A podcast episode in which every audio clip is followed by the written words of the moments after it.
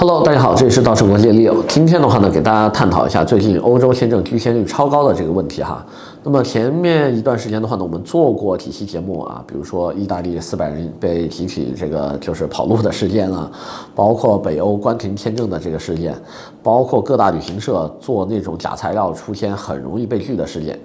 但是呢，没想到这些倒霉事儿我们自己也遇上了，对吧？因为我们过去的八年当中，不断的帮各路人马做这个欧洲签证，基本上都没出过事儿。结果这一次我们自己出行遇到了困难。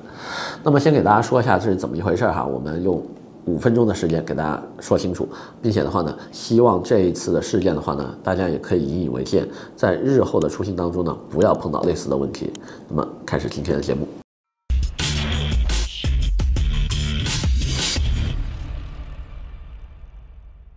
OK，那跟大家说一下，最近我们公司出了一个啥事儿？首先的话呢，我们原计划呢，公司在七月二号的话呢是要直飞马耳他，然后的话呢，整个公司会去所有顾问部的人员加一个这个投放部的同事，那么去采采风啊，拍一些当地的生活回来给大家的。结果的话呢，最后只有我跟。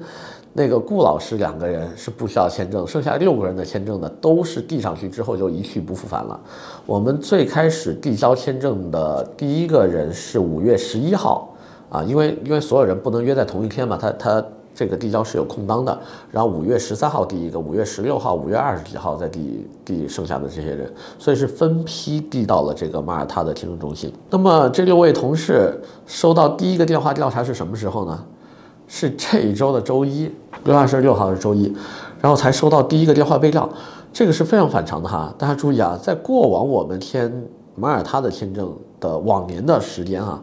最最最快的一周就下签的，慢一点的递上去两周也给你批回来了。就算要补资料、要电话调查、要中间给你搞这搞那，三周撑死了。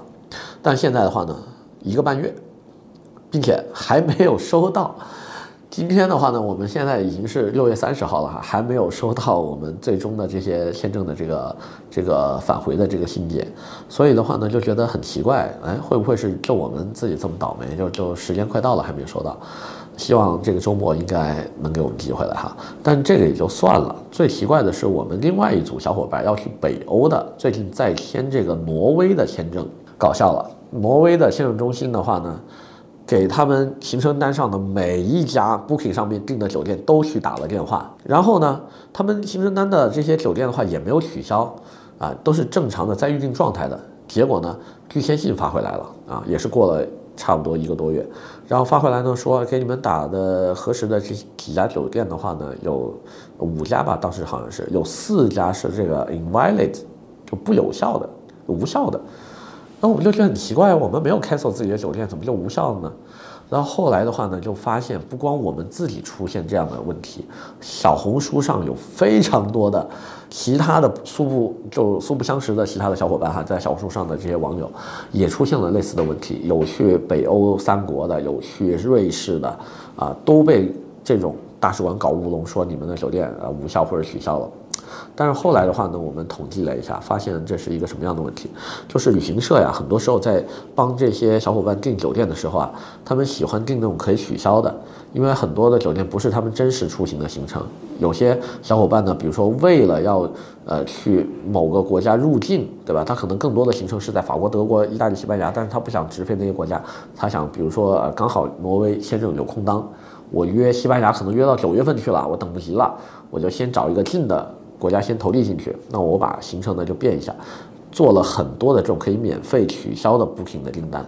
那么这些个大使馆的人呢也不是傻子，最近就发现，哎，怎么老是这些酒店，对吧？老是这些可以免费取消的，你疯狂订，可能就是因为这个问题，他就认定你们这帮人就不是好好过去这边旅游的，所以的话呢，才说这个酒店是无效的。但是这个也没有关系啊，如果大家是真的要去这些地方的话呢，马上申请他的这个 appeal 行政复议，对吧？一般的这些领事馆都会告诉你，就说如果你对我们的这个处决有意见的话啊，这个这个这个审判不不审判就处理有意见的话，把复议的这个信息发到这个邮箱里面，基本上还是会回复的，只不过回复的有点慢。希望这个这个消息可以帮到大家哈，也希望大家都行程顺利啊，不要出现我们这样的一些问题。那么今天的话呢，先给大家聊这么多，我们下回再见。